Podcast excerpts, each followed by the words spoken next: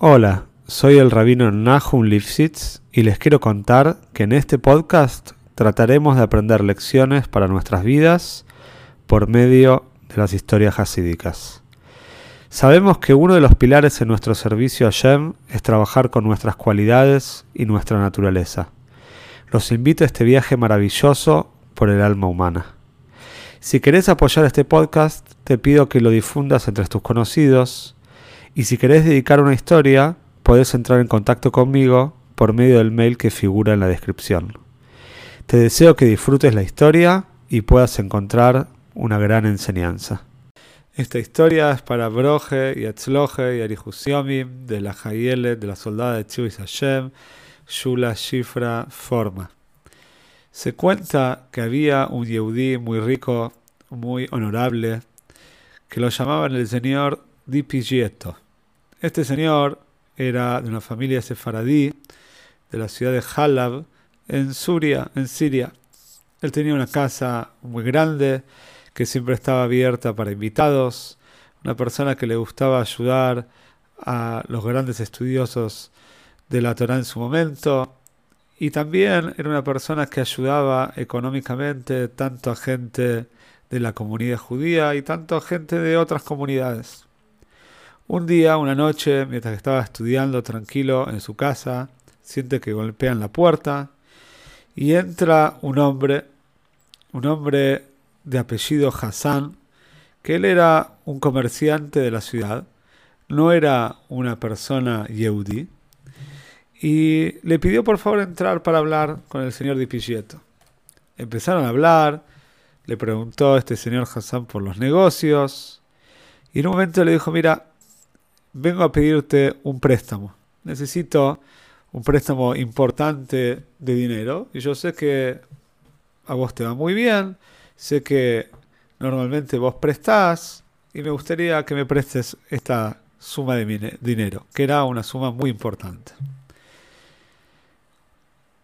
Obviamente el señor, el señor Di Piglietto sabía eh, y estaba pensando, porque era de público conocimiento, que este señor Hassan no era una persona muy honorable, generalmente no honraba sus deudas, no pagaba lo que pedía prestado y no sabía cómo decirle que no.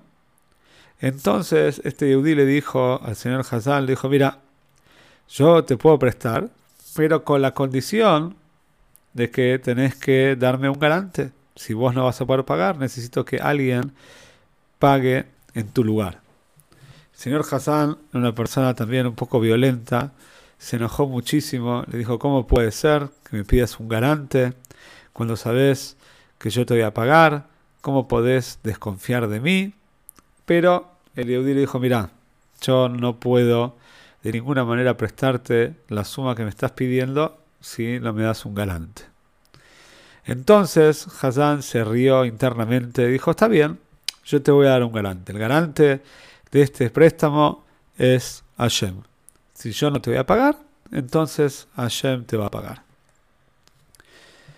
Obviamente que lo puso en un aprieto, él pensó de que el Yehudi se va a poner incómodo diciendo que ayer va a pagar el préstamo si no lo paga, que seguramente el Eudí quiere a una persona de carne y hueso para poder eh, pagar el préstamo, pero el señor de al revés, dijo no hay ningún problema. Si vos decís que Hashem es tu garante, entonces inmediatamente te voy a dar el dinero que estás solicitando y me quedo tranquilo porque Hashem no deja en deuda a nadie.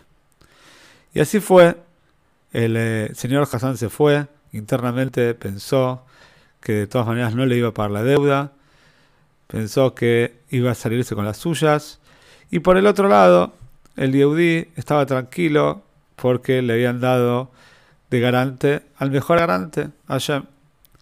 Así fue que pasó un tiempo, esto era un préstamo largo que tenía que ser devuelto en el transcurso de un año, y este señor Hassan estaba un día realmente unos pocos días después de haber pedido el préstamo, tenía todavía el dinero en su bolsillo, en una bolsita.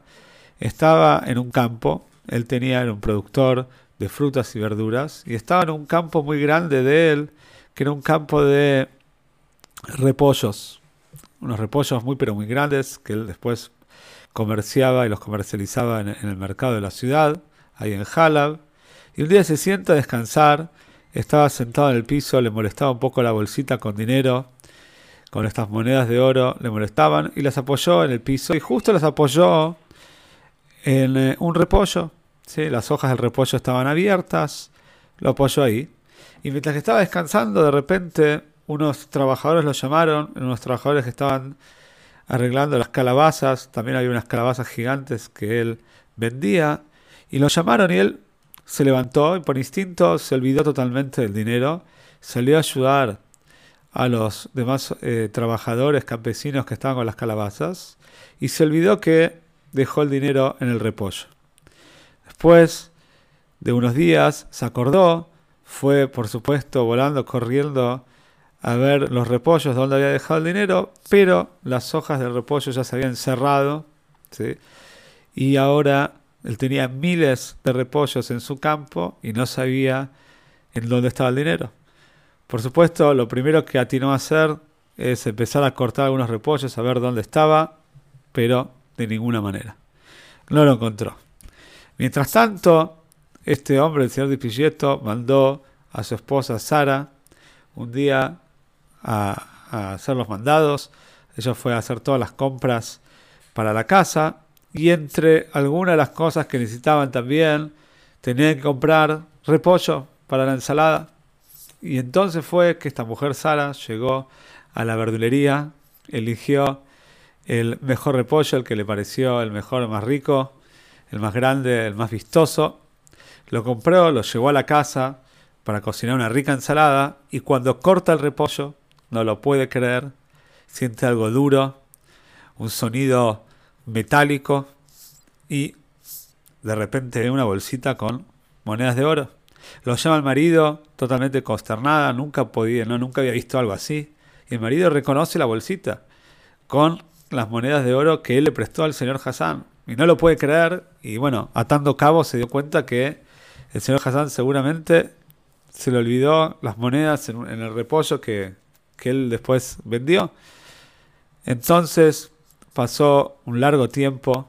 Mientras tanto ya el señor Di Pilletto guardó el dinero de vuelta en su caja fuerte. Terminó el año, el señor Hassan llegó al señor Di Pilletto todo triste.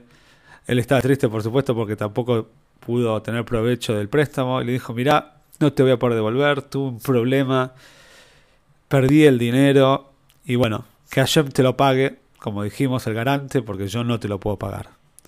Pero el Yehudi se rió, le dijo, muchísimas gracias porque Hashem ya me lo pagó. Sacó el dinero de su caja fuerte, se lo mostró, le dijo, mira, mi esposa ya hace muchos meses compró un repollo y vinieron las monedas adentro.